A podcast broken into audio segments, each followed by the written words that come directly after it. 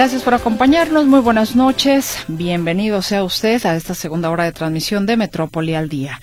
Vamos con el siguiente resumen. Arriban a Matamoros, Tamaulipas, 300 elementos del Ejército y la Guardia Nacional para reforzar la seguridad tras el secuestro y posterior rescate de ciudadanos estadounidenses, dos de ellos sin vida. Pues otorga suspensión definitiva a Ovidio Guzmán, alias El Ratón, contra orden de captura en México, medida cautelar que lo protege de delitos que no ameritan prisión preventiva oficiosa. Detienen a cuatro personas vinculadas con la muerte de más de 30 personas por meningitis en Durango. Se trata de los dueños y administradores de los hospitales en los que se registraron los contagios. Los cuatro militares que presuntamente participaron en la muerte de cinco jóvenes en Nuevo Laredo, Tamaulipas, permanecerán en prisión al menos un año. Y aquí a nivel local se realiza una marcha, marcha de mujeres que dejó algunos destrozos, particularmente en eh, la rectoría de la Universidad de Guadalajara. Cientos de mujeres tomaron las calles para exigir justicia por los feminicidios desaparecidos y por la no violencia de género. Muchas gracias por estar con nosotros esta noche, la segunda hora de transmisión de Metrópoli al día. Y mire, quiero agradecerle a la Secretaría de Bienestar, Luis Fermín Anaya, te mando un fuerte abrazo, porque ante la inquietud, o bueno, la aseveración que nos hacía por aquí el señor Abel Macías, que él vio en YouTube que se pierde el depósito bienestar si no se cobra en dos meses, gracias a la Secretaría de Bienestar que hace la siguiente aclaración. Por que todo esto generó, bueno, fue más bien la pregunta de una persona del auditorio que decía que si hoy le tocaba que le depositaran y si no lo recogía mañana o hoy mismo se perdía el depósito. No, me están haciendo la aclaración que no se pierde. Si usted se lo depositan, no se pierde ahí se queda. Salvo que llegue cinco años, o sea, sin mover su cuenta, bueno, pues ya es otra cosa, pero sería muy exagerado, ¿está usted de acuerdo? Aquí el asunto es de que lo que aclaran es que se pierde a los dos meses cuando es el depósito se, se recoge o cuando le entregan a usted esa ayuda en mesas, en las mesas que tienen de, de entregar el efectivo directamente al beneficiado, ahí sí. Si usted en dos meses no lo recoge, pues entonces lo pierde. Así es de que, bueno, ya está aclarado ahí el punto. Muchísimas gracias a la gente de la Secretaría de Bienestar por esta precisión. Nos dice Joel Arreola, ¿saben si hay servicio de camiones en la zona metropolitana? Sí hay servicio, señora Arreola. Lo único es de que con las marchas se iban a estar buscando pues algunas alternativas. A lo mejor iban a buscar calles distintas. Ya alguien nos eh, eh, daba el aviso de cómo está congestionada la parte de Chapultepec. Mi propio, mi propio compañero Héctor Escamilla Ramírez también nos hablaba al respecto del tema. Entonces, posiblemente los, eh, los camiones no estarán pasando algunos o algunas rutas por las calles que acostumbra, justamente por el tema de las marchas, pero no hay, en sentido contrario, una eh, información o un comunicado que diga que han dejado de trabajar. Nos dicen, bonito día, en el DIF que no contestan o cortan llamada en el teléfono de conmutador. Tampoco tiene servicio de psicología por las tardes, solo las mañanas.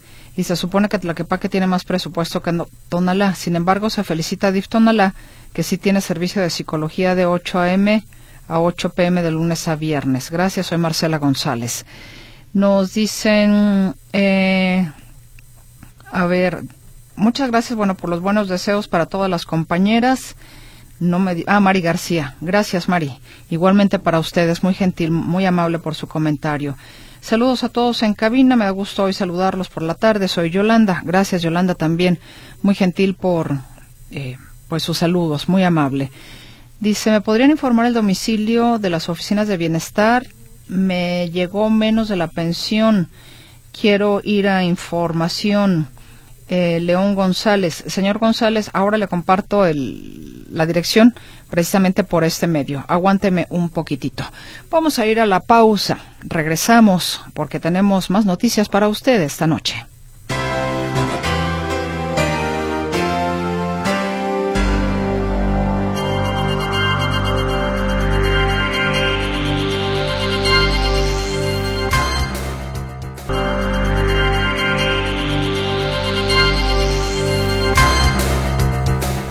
Hoy es el Día Internacional de la Mujer.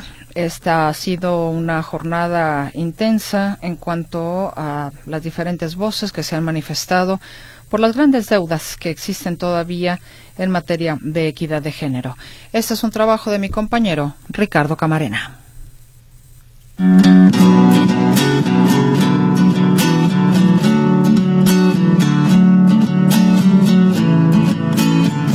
Es una lucha histórica. Es una pelea dada desde finales del siglo XIX en busca de la igualdad, de la justicia, del piso parejo. Es una batalla que se visibiliza especialmente en una fecha como hoy, en un 8 de marzo, cuando se conmemora el Día Internacional de la Mujer.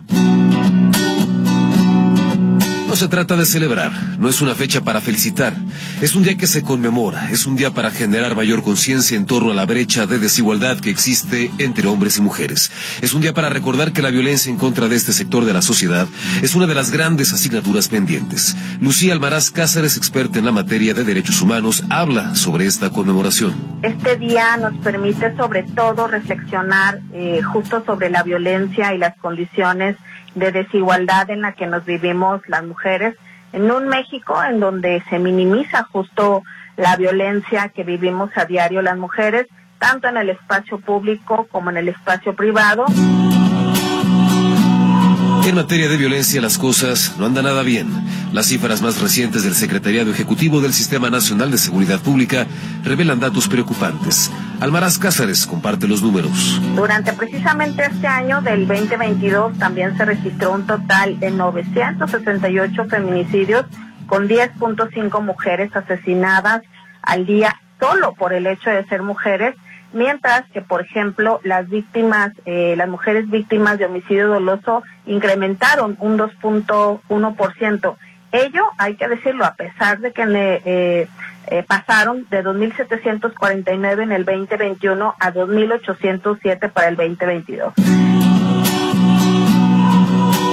En los últimos años, pese a los esfuerzos realizados por autoridades, planes, programas, proyectos, México es un país inseguro para las mujeres.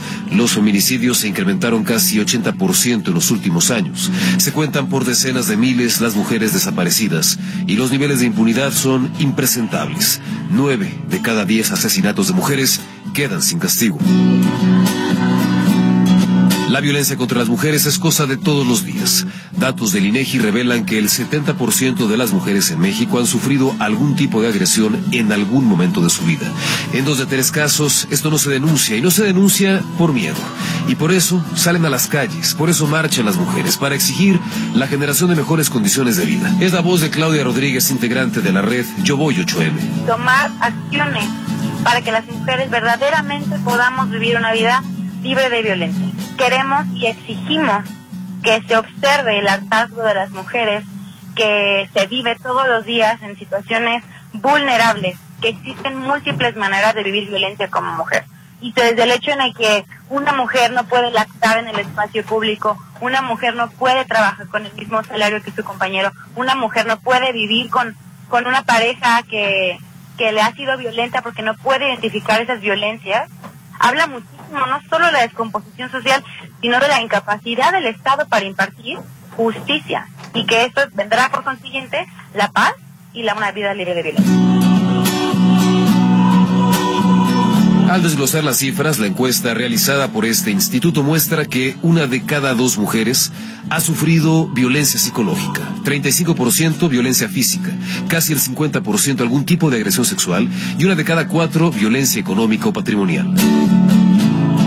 Revisar los entornos en los que las mujeres son víctimas de violencia, información del INEGI revela que 45% de los casos ocurrieron en entornos comunitarios, el 40% a manos de su pareja, el 32% en la escuela y cerca del 30% en el trabajo. En entrevista con Televisa, Andrea compartía su testimonio como víctima de violencia a manos de su pareja. Pues yo empecé a tener pues violencia desde que éramos novios. Él pues me pegaba, me pateaba, me, me, pues, me daba de trompones. Y en el 2016 pues llegó, tanto fue su agresión que pues hasta llegó a pegarme, que me quitó la vista. Y pues sus agresiones eran porque él siempre decía que estaba estresado, por desesperación. Si bien es cierto, el asesinato de mujeres es la expresión extrema de violencia en contra de este sector de la población, también es cierto que existen muchos otros rubros en los que la igualdad de oportunidades, la equidad, el piso parejo, es solo un discurso, es solo parte de la corrección política. Así lo reprocha Lucía Maras Cáceres, especialista en derechos humanos. La desigualdad de género pues es un factor clave de la pobreza y sobre todo menoscaba pues gravemente los derechos de las mujeres. En este sentido, también hay que comentar que las mujeres tan solo ocupamos el 24% de los escaños, por ejemplo, en los parlamentos a nivel mundial y en el ámbito municipal la situación es aún más grave, ya que solo se ocupa el 5% de las alcaldías.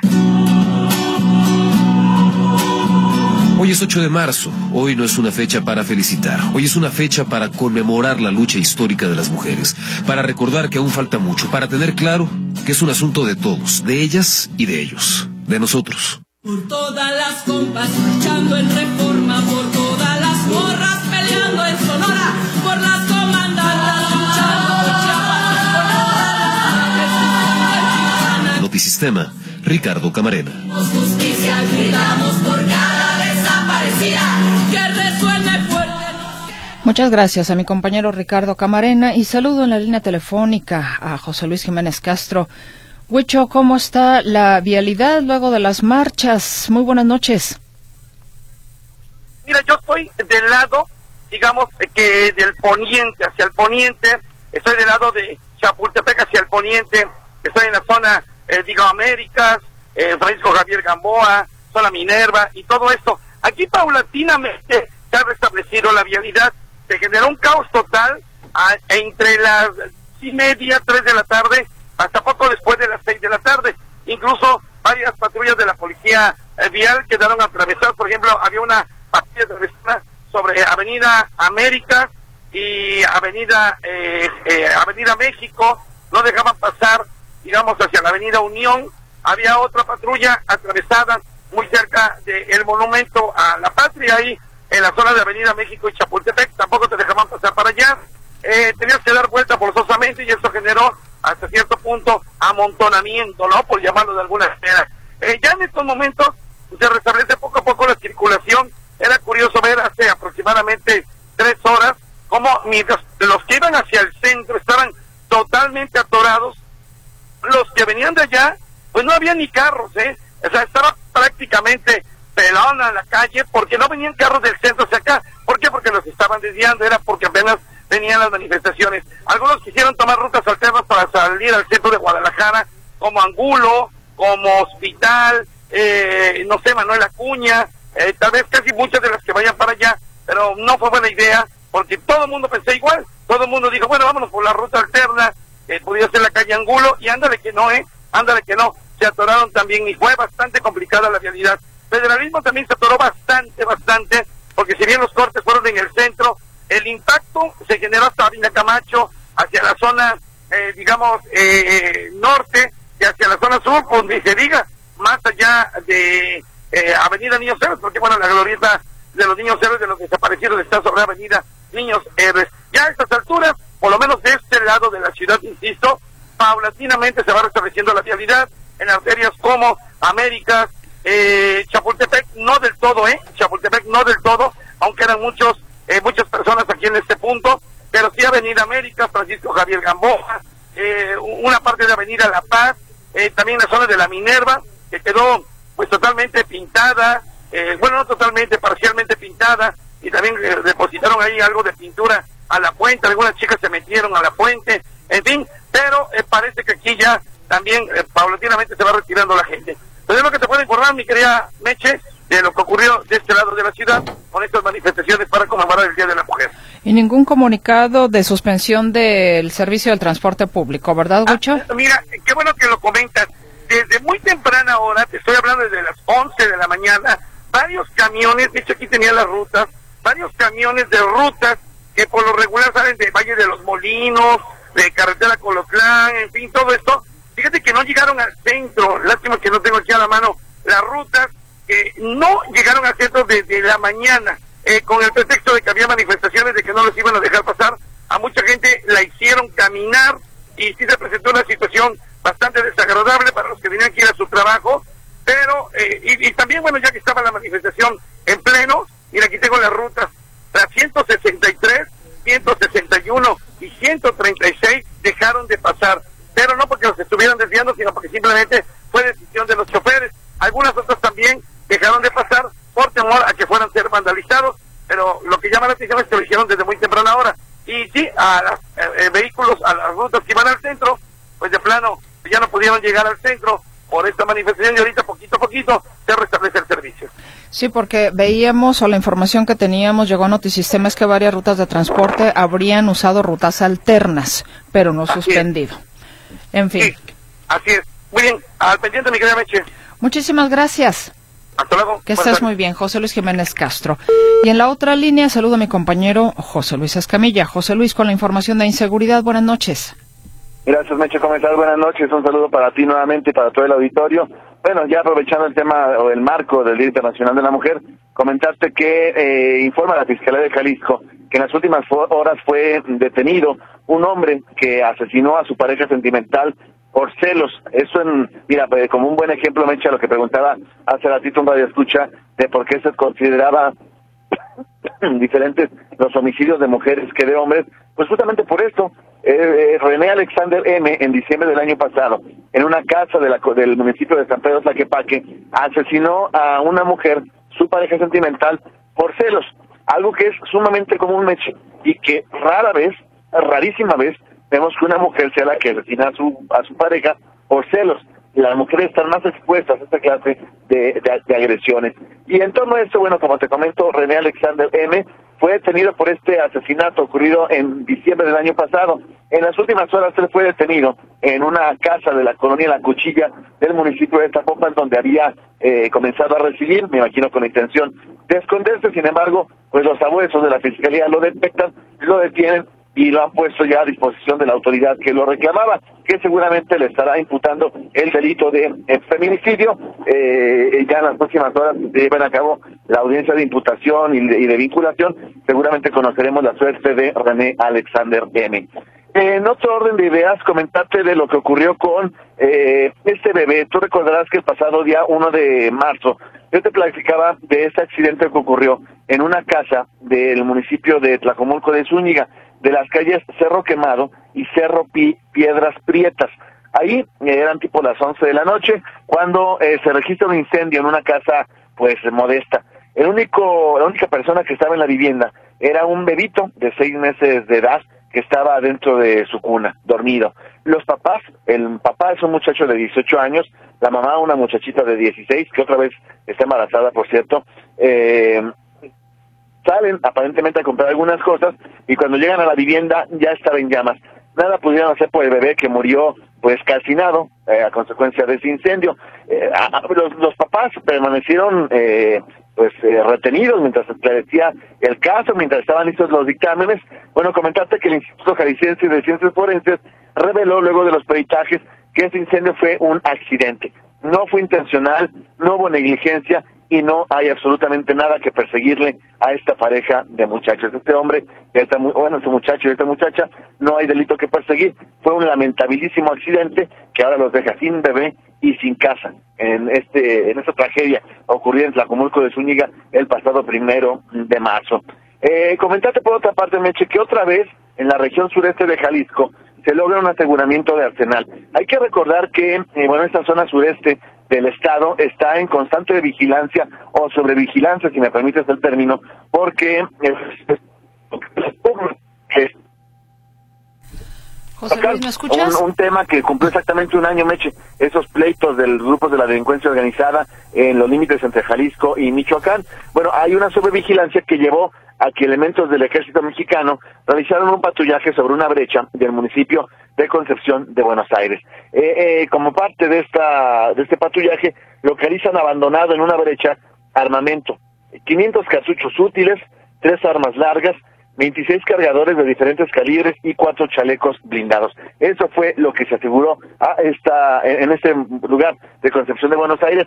Desafortunadamente no hubo personas detenidas, no hubo sospechosos, no hubo nadie a quien asegurar, pero bueno, se- como quiera, este armamento no podrá ser utilizado para seguir causando daño en esta región tan convulsionada de Jalisco como es la región sureste.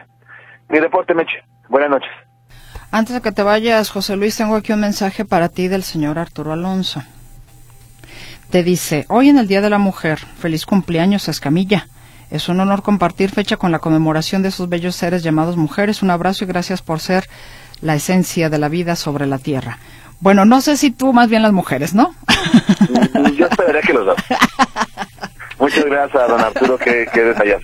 ¿Él se acordó? Sí. Ah, ya ves, Vero, Vero, te dije que lo felicitaras. Te dije que lo se felicitaras. no como otras personas que yo conozco y que estoy escuchando. Sí, sí, sí, no, qué bárbaro. Ya cállate, Veré. Te están escuchando.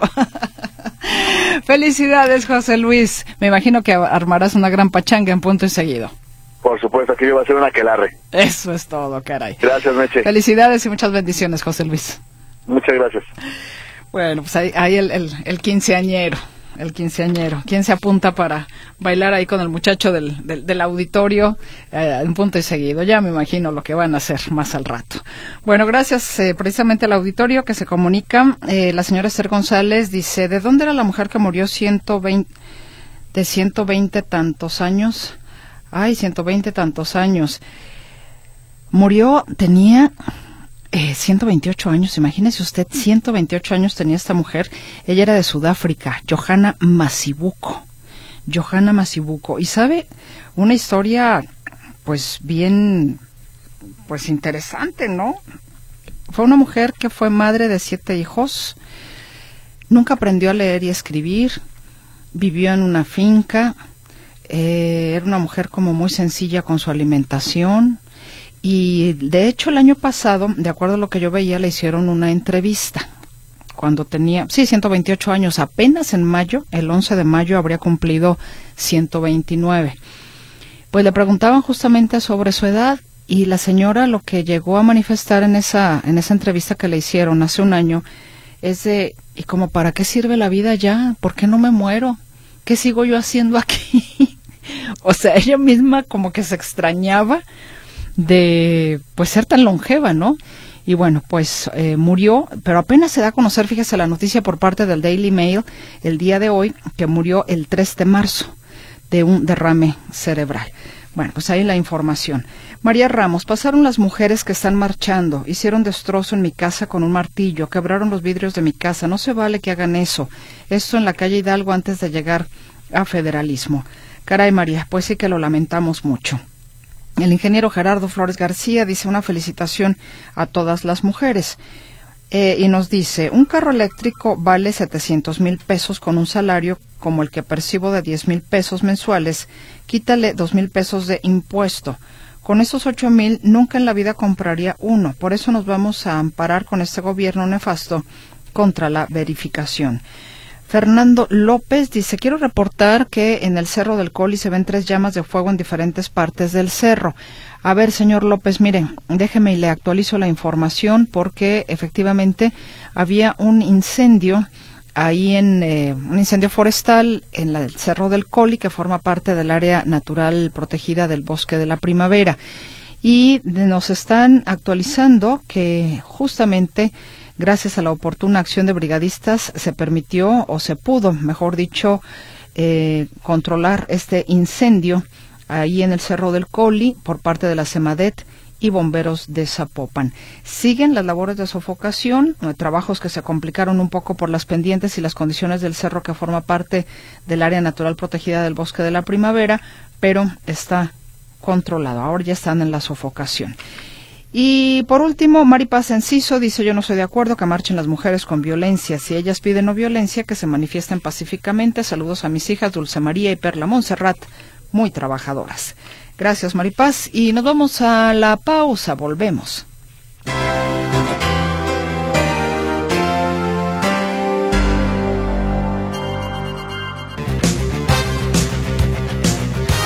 Manuel Trujillo Soriano, socio, ¿cómo estás? Muy buenas noches. ¿Qué tal, Meche? Muy bien, con eh, bastante información para este día. Ah, ¿de veras? Sí, sí, sí. Vaya. ¿hasta Y fresquecita, porque ahorita está Ah. jugando el Atlas. ¿Y cómo va? Pues inició perdiendo. Le anotaron al minuto 8, pero ya empató. Ah, Entonces van 1-1. Eso es buena noticia para los atlistas. Así es, para los atlistas. Pues adelante, te escuchamos bueno, con vamos entonces con la información de la Conca Champions, este torneo que inició desde el día de ayer para los equipos mexicanos, partidos de ida de los octavos de final. Ayer Tigres empató a cero goles con un equipo de la MLS y esta tarde el equipo de los Panzas Verdes de León debutó con victoria de un gol por cero frente al Tauro de Panamá en juego celebrado en el estadio Rommel Fernández, allá en Panamá. Los Panzas Verdes sacaron el triunfo con solitario gol de Iván Moreno en la ida de los octavos de final de este torneo, que es la Conca Champions. Y en partido que ya decíamos se juega en estos instantes, a punto de llegar al minuto 30 de tiempo corrido, el Olimpia de Tegucigalpa y el Atlas están empatados a un gol. Es eh, el equipo, para los que esperaban un flan, es el equipo líder en la Liga Hondureña de Fútbol y pues ya demostró que hay con queso para las enchiladas porque le anotó gol al conjunto del Atlas apenas al minuto 8, 8 y segundos. Kevin López aprovecha bien un balón que pierde Julio Furch y bueno, pues de esta manera el Olimpia abría el marcador eh, para el 1 por 0. Pero cinco minutos después, Julio Furch de penal emparejó los cartones y esto está uno por uno. El partido es joven, insisto, apenas llegando alrededor de los 30 minutos, le quedan 15, alrededor de 15 de acción a este primer tiempo, más todo el complemento. El juego de vuelta de estos octavos de final de la Conca Champions se jugará el próximo día 14 en el Estadio Jalisco, ya cuando el Atlas sea eh, local. Pero por lo pronto esta tarde noche es visitante y por lo pronto, reitero, marcador empatado a un gol allá en San Pedro Sula. Dicho sea de paso, el Olimpia juega normalmente en Tegucigalpa, pero su estadio eh, tiene algunos problemas, fue vetado y eh, por lo tanto están eh, jugando en estadio neutral en San Pedro Sula y es el Olímpico Metropolitano. Uno por uno el marcador hasta este momento. Bueno, la Comisión Federal para la Protección contra Riesgos Sanitarios, que es la COFEPRIS, amonestó al Estadio Azteca y lo invitó a cumplir la Ley General para el Control del Tabaco y su reglamento después de que el técnico de Cruz Azul, Ricardo Tuca Ferretti, fuera captado fumando dentro del inmueble en el partido de la máquina ante los Bravos de Juárez del 27 de febrero. Esto explicó la COFEPRIS en un comunicado. Aquel partido en el que el Tuca Ferretti estuvo medio tiempo en el palco y luego se bajó ahí a la banca y bueno, pues total que fue captado fumando y ya la COFEPRIS tomó cartas en el asunto y por lo pronto le dice al Estadio Azteca que ponga orden y lo está amonestando. Tenemos que la CONCACAF anunció de manera oficial la primera edición de la Copa Oro Femenil 2024 que se jugará del 27 de febrero al 10 de marzo del próximo año en los Estados Unidos, en lo que será el torneo más importante de la Confederación para las mujeres.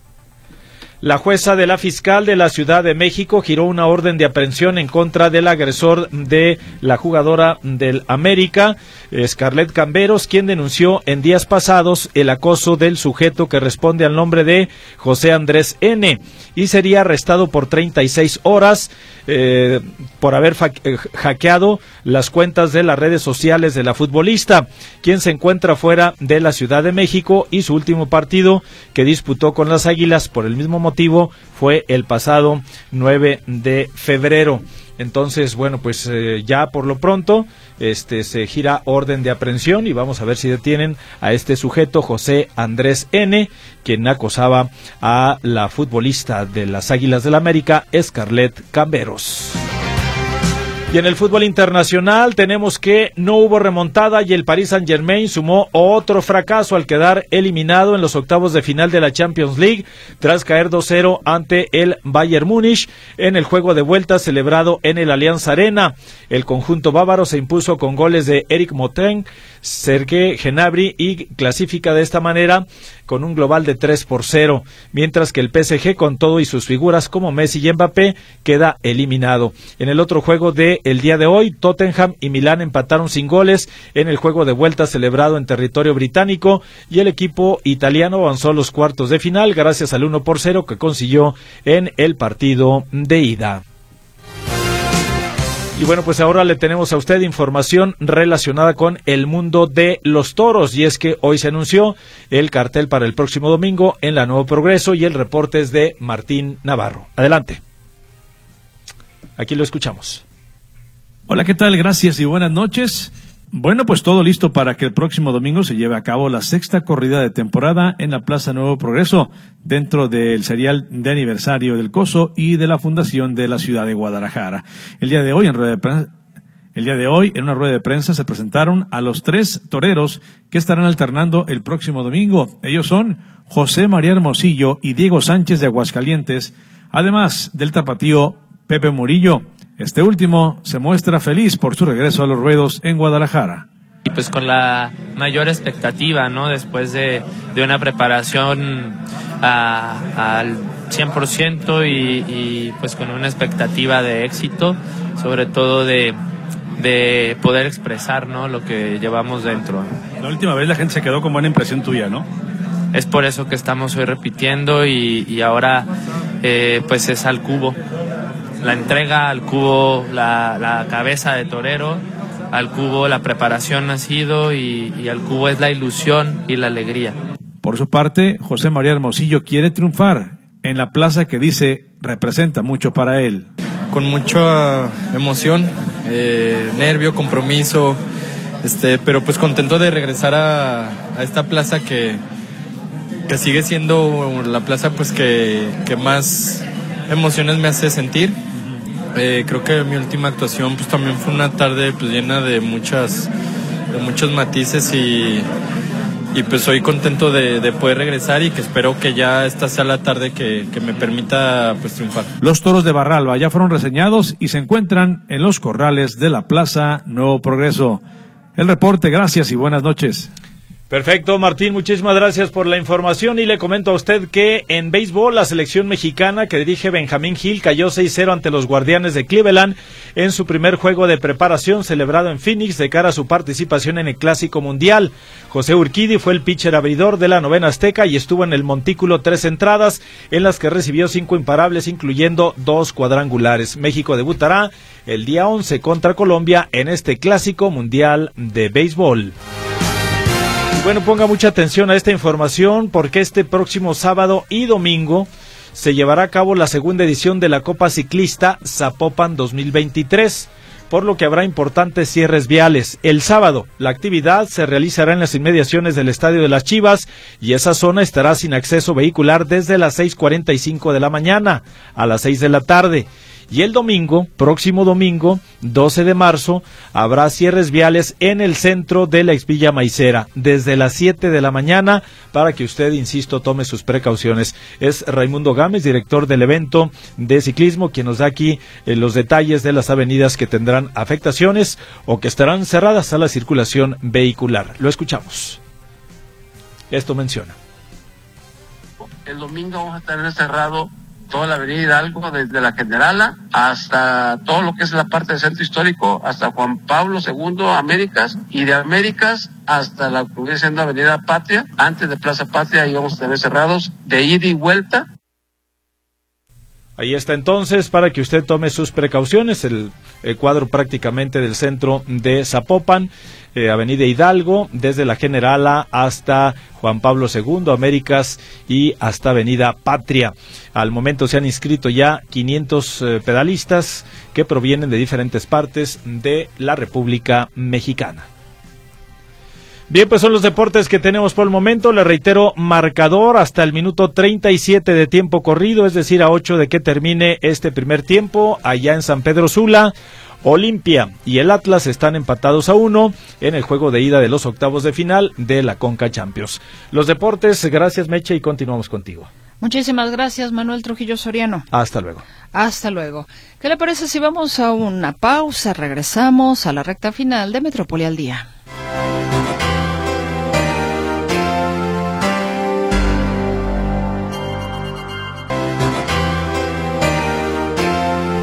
Establezco comunicación de nueva cuenta con mi compañera Claudia Manuela Pérez, quien ha estado atenta durante toda la jornada de este 8 de marzo en torno a las marchas, manifestaciones previas a las mismas de las mujeres. ¿Dónde estás, eh, Claudia, Manuel, Claudia Manuela Pérez? ¿Qué, ¿Qué, novedades hay?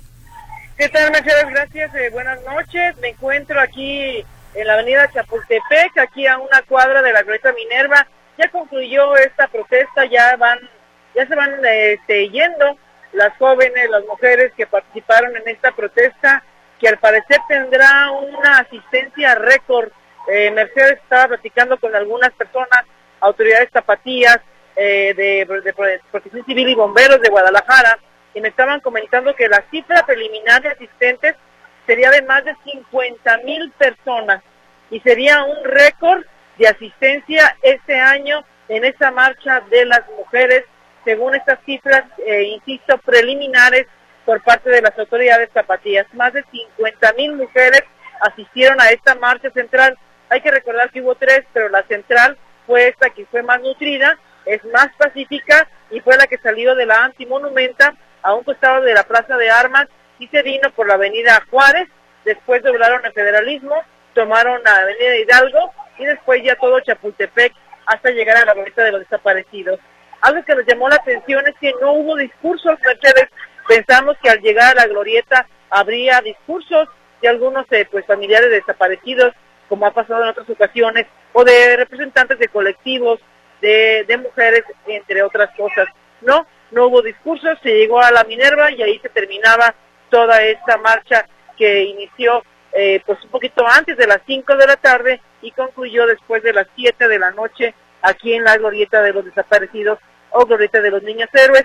Y déjame decirte que estaba checando los daños y sí son eh, varios daños en lo que es la avenida Vallarta después se convierte en Juárez porque salieron de la Plaza de la República y por Avenida México y se fueron por la Minerva, estas radicales fue otra marcha, fue de las radicales, de las mujeres de la Quelarre, que sí realizaron pintas y fueron las que finalmente hicieron destrozos en el edificio de la Universidad de Guadalajara, pero estaba viendo varios comercios destrozados o los vidrios rotos también sobre la avenida eh, Vallarta principalmente, eh, pues sí, y mucha pinta de bardas en este paso de este grupo de mujeres radicales, esta otra marcha que se realizó aquí en Guadalajara. La, esta pacífica pues ya concluyó, ya se están yendo, están pasando dos situaciones en, en medio de la avenida Chapultepec, eh, se hizo una fogata por parte de algunas chicas y están quemando los cartelones. Esta vez vimos cartelones de todo tipo, Mercedes, y están quemando los cartelones en esta fogata que se hizo a mitad de la avenida Chapultepec, pues, eh, pues ya concluyendo esta marcha. Y también otra cosa que observamos, que se hicieron destrozos en la escuela Universidad Lamar, Lamar Guadalajara, se hicieron destrozos, Mercedes, eh, pues eh, los vidrios se quebraron, algunas eh, sillas también ya en la calle, hicieron algunos destrozos en esta Universidad La Mar que se ubica por la avenida Chapultepec. Algo de lo que te puedo decir, al parecer saldo blanco, pero reiterarte, lo que llama la atención es que este año habrá récord de asistencia a la marcha del 8 de marzo en Guadalajara, Mercedes. Pues atentos estaremos, Claudia Manuela Pérez, y bueno, seguramente alguna actualización de cifras y demás, más adelante las autoridades las estarán dando a conocer.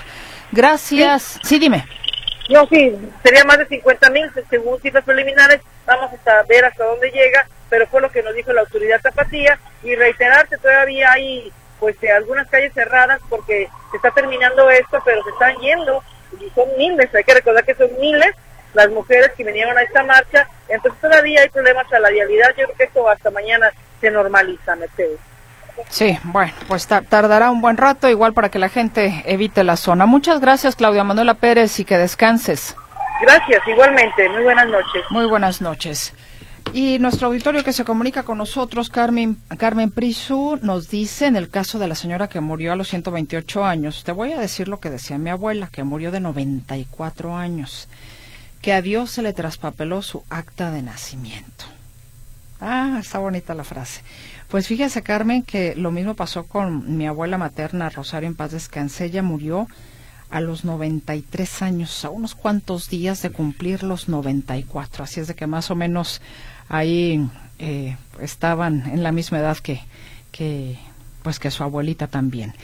Mi nombre es Jesús Vera. Estas marchas de mujeres generan un rechazo de la sociedad parecido a los desmanes del día 31 de octubre por el día de Halloween, señal de que no son correctas. Buena tarde. Invito a leer el libro La nueva izquierda en América Latina de Agustín Laje, donde se menciona cómo actúan estos grupos feministas y quién está detrás de ellas y sus objetivos, dice el ingeniero Sergio Segura. Eh, don Carlos Hernández, muchísimas gracias también por la eh, bueno, por los comentarios, con muchísimo gusto se los hago llegar al equipo del sonido de la, de la música. Es usted muy amable. Un saludo también muy afectuoso para Sofía Rivera. Gracias, Sofía, también por eh, levantar la mano y decir presente esta tarde-noche aquí en este espacio informativo. Muy amable, Sofía. Eh, Manuel Hernández dice, hay que decirle a la señora Norma Piña que una máxima mundial en derecho dice, si la ley se contrapone con la justicia, inclínate a favor de la justicia. Por eso estamos en contra de que liberen a cabeza de vaca, ayuden a Genaro García Luna, perdonen los cinco mil millones de Rosario Robles, saquen a Collado o protejan a defraudadores, falsificadores y evasores, como lo hizo la Suprema Corte de Justicia de la Nación. Un insulto a los mexicanos normales. A ver, también tengo por aquí eh, lo saluda Eugenio Loreto. Pregunto, ¿por qué si el hombre y la mujer han sido compañeros de vida desde siempre, hoy el hombre se vuelve el enemigo número uno? ¿Por qué si el hombre viene de una mujer y tiene hermanas, esposa, hijas, abuelas y demás actúan con tanta violencia? Actualmente con tanta tecnología, no trabajan a la par con las mujeres. ¿Por qué? Se trata de sumar, no de restar. Eh, buenas tardes. Una duda. Desde que se inició con las manifestaciones del 8M, ¿ha notado alguna baja en la incidencia delictiva contra las mujeres, creo que se está convirtiendo en lo mismo que son las marchas del 68, meramente político. También, a ver, ¿qué me mandan por aquí? Algunas fotografías. A ver, reporte, el colmo. No duraron ni un mes desde que las inauguraron por el gobierno de Guadalajara. Lámparas de alumbrado público apagadas recién inauguradas en cinco cuadras, de, en cinco cuadras de la calle Joaquín Angulo, desde Avenida Américas hasta calle Andrés Terán en Santa Teresita. Santa Teresita, perdón. Lo he reportado dos veces y no han querido atenderlo. Con reporte GUMX 001 10670 y GUMX 0011 0227. Gracias, José Luis Reyes. Pues ahí estamos haciendo el reporte esperando que, que tenga eco. Señor Reyes, nos avisa, por favor. Dicen, llevo 45 minutos dando vueltas en la colonia moderna, todas las calles cerradas por la manifestación del día, como Mayate, y no se ve para cuándo por Avenida Washington. Pues bien, ya nos reportaba Claudia Manuela Pérez que todavía el tema ahí es un caos. Pili García de Alba, te mando un fuerte abrazo. Muchísimas gracias, Pili. Ger Nuño dice, solo, solo nosotros somos capaces de soportar el vandalismo de las mujeres, porque cuando yo pequeño, unos chanclazos y no lo volvía a hacer. Tráfico de muerte en Washington. Saludos de parte de Ana. También Ana hace esta advertencia para quienes están transitando por la zona. Gracias, Ana. Por lo visto, Ana particularmente va en transporte público. Gracias, Anita. Que, sea leve. Arturo García Caudillo, compañero, te escucho con la última. Sí, la última y nos vamos, mi querida Mercedes. Y justamente hablando del presidente Andrés Manuel López Obrador, que esta mañana pues denunció que el Poder Judicial tiene un guardadito, que tiene también un fideicomiso y detalló cómo estaba repartido. Son más de 20 mil millones de pesos. Escuchemos al presidente Andrés Manuel López Obrador. Esto es 20 mil 516, 842 millones de pesos. 20 mil para ubicarnos, cuando nosotros llegamos al gobierno en el 18, la presidencia de la República manejaba un presupuesto de 3.600 millones. El año pasado ejercimos 550 en la presidencia de la República. Pero estos son 20.000, estamos hablando de 40 veces más. Sin embargo, pues hay que recordar que el Poder Judicial es totalmente independiente del Ejecutivo y no tiene absolutamente nada de ilegal este fideicomiso. Eh, pero asimismo el presidente Andrés Manuel López Obrador instruyó al secretario de Gobernación, a Augusto López Hernández, para que en esta guerra que tiene eh, en contra del Instituto Nacional Electoral y de los fideicomisos, pues eh, detalle el Instituto Nacional de Transparencia lo que ten, lo que tiene que ver con los recursos que tiene el INE en dos fideicomisos, porque ahora que se eh, que está vigente el plan B eh, de, de, reforma electoral, la segunda parte del plan B, ahí eh, se estipula justamente que los fideicomisos, los recursos que están en estos dos fideicomisos que tiene el INE, tendrán que ser devueltos a la federación. Pero escuchemos al presidente López Obrador le di instrucciones al secretario de Gobernación para que solicite al Instituto de la Transparencia que se le diga al Instituto Electoral que dé a conocer cuánto dinero tienen en sus fideicomisos para que sepamos y qué uso le han dado a ese fideicomiso o a esos fideicomisos y para qué es ese dinero. Saber cuánto es, cómo lo han gastado y cuáles son las partidas municipales. Lo que llama la atención es que esta instrucción tendría que haberla dado antes incluso de que se enviara la iniciativa de reforma eh, conocida como Plan B al Congreso, para que así entonces supieran exactamente de cuánto estábamos hablando y cuánto es lo que tiene que regresarse a la Federación, y no ahora, que ya está incluso eh, vigente, porque eh, mientras la Corte no decida eh, que es inconstitucional o no, o mientras eh, no decidan eh, pues darle eh, eh, algún plazo eh, perentorio a la misma corte para investigar, para tomar una decisión sobre el asunto, pues mientras esté vigente, entonces tiene que cumplirse con la ley. Pero repito, lo más raro es que no sabían, primero promulgaron la ley, primero mandaron la iniciativa al Congreso y ahora es que ya que está eh, vigente y publicado el, el, documento, el decreto, pues ahora es que están buscando ver cuánto es lo que hay, porque no saben, no tienen idea de cuánto es lo que hay de recursos en estos dos fideicomisos. Mi reporte, Mercedes. Buenas noches. Increíble, ¿no? Que no se sepa cuánto hay en un fideicomiso, no, no, no lo entiendo, pero bueno.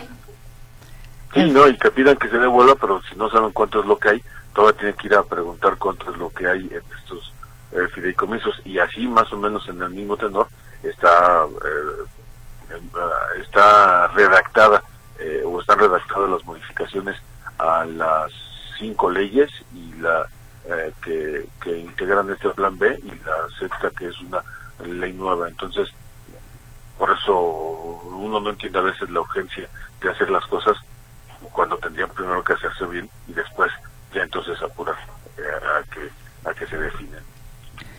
Arturo, por lo pronto, hasta aquí llegamos. Muchas gracias por la información. Descansa y ojalá que la vida nos permita vivir mañana. Sí, sí, por supuesto que sí. Un abrazo y nos estamos escuchando. Gracias, descansa. Un abrazo, buenas noches. Buenas noches. Y deseamos para usted también una estupenda noche con nuestro agradecimiento por su escucha en esta jornada que ha sido bastante intensa. Gracias también al equipo de trabajo, a Berenice, a Gerardo. Soy su servidora Mercedes Altamirano. Que descanse. Buenas noches. Hasta mañana.